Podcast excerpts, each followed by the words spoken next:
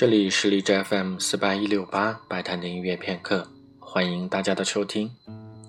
在这期节目当中，我有一个新的想法，就是为大家选读房龙音乐，同时也可以说一说我的一些感受。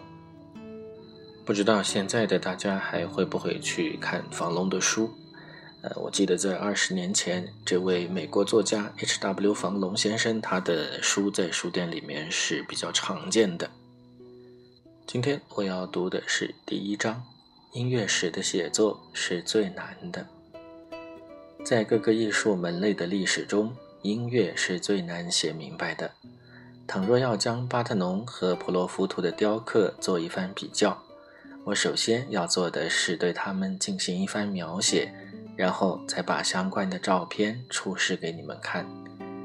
最后，若你们对我所说的依然是半信半疑的话，那我就可以这么说：不如你们买张船票，亲自去看看吧。然而，音乐这门艺术却有别于其他艺术，如果不演奏出来，就无法欣赏它。当然，我也知道，有些艺术家甚至可以在图书馆里。对着贝多芬的交响乐谱，或者是施特劳斯的轻音乐的乐谱读得津津有味，但是能做到这一点的人毕竟很少。我们当中的绝大多数人都只能是在听罢音乐演奏后，才能据此做出判断。目前有几套极好的古代音乐和中世纪音乐的唱片。那些给予古希腊和希伯来音乐新生命的教授们，在恢复古代曲调方面，他们确实尽心尽力了。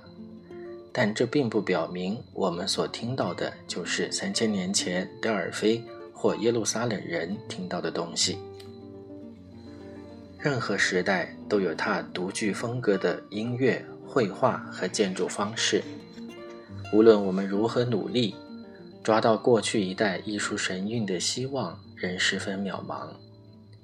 你们若想了解此话的确切含义，不妨看看自己身边，这样的例子有很多。一些中世纪教堂的全部图纸，虽然有的古建筑物的图纸已经找不到，不过我们只需在几年时间内对一原建筑物逐一丈量，回来之后。再按原建筑物的尺码规格进行重建，最后我们造出来的东西看上去像是哥特式教堂，其骨子里却是十分的现代化。这种不伦不类的建筑，就像是那些好莱坞造出的荷兰风车。对比于绘画艺术，音乐受时间和地域的影响更为明显。我有时爱搞点恶作剧。比如说，鼓动匈牙利乐队演奏美国的爵士乐，或者是让美国舞蹈乐团演奏恰尔达什舞曲。遗憾的是，听罢他们的演奏，总是让人感到十分伤心。他们都根本做不到这个在理论上最容易做到的事情，因为乐谱就摆在他们的面前，节拍、速度也标得清清楚楚。如同所有的现代舞蹈乐团一样，这些演奏人员对他们的乐器都了如指掌。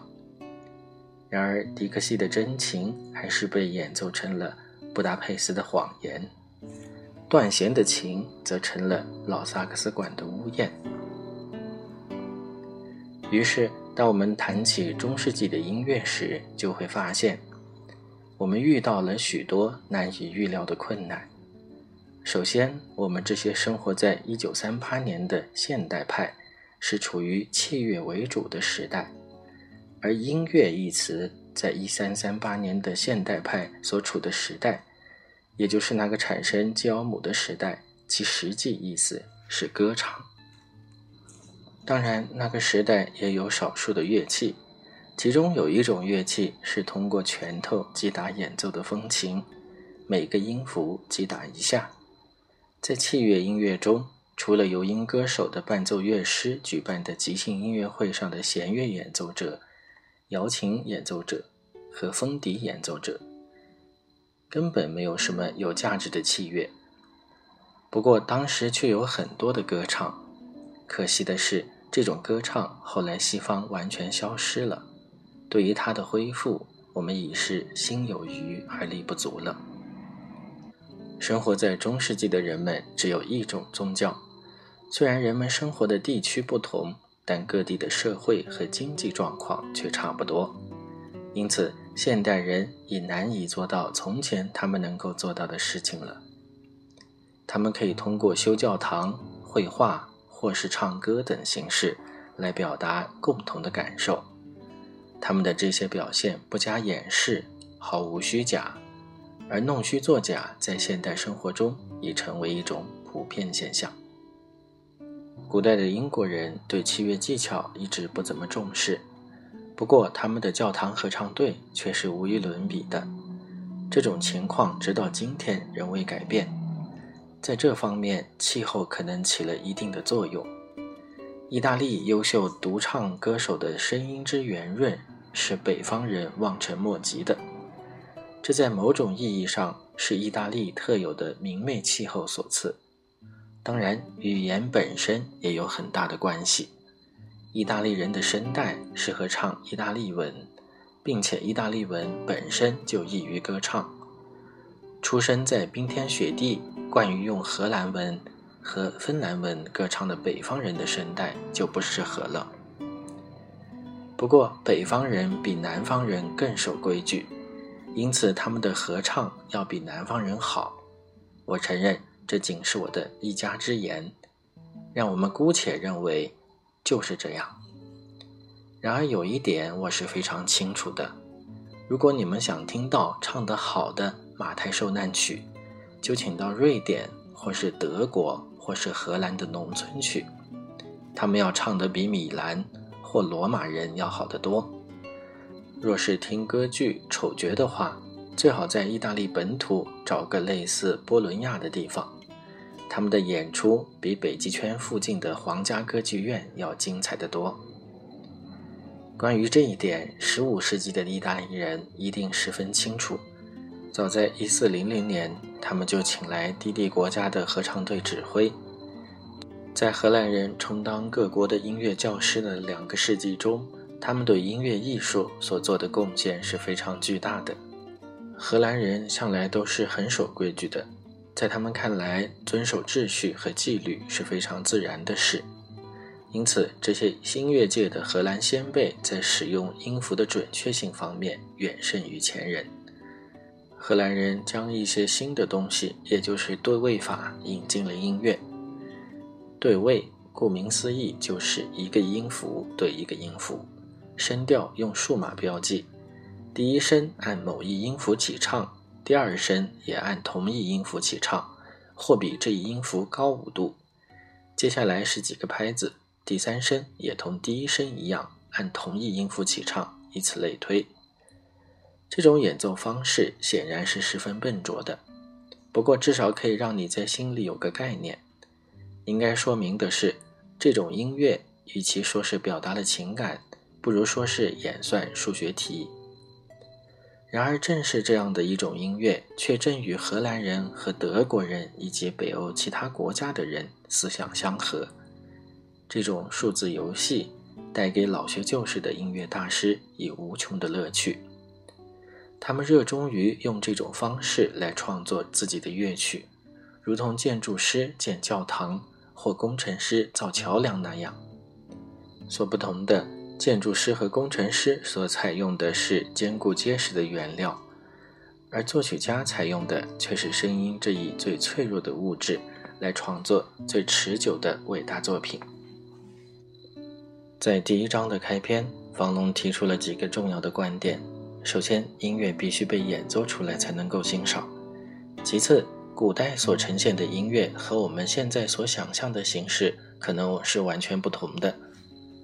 最后，音乐的演奏还因为民族性、地域性等等会产生区别，即使是面对的同样的曲谱。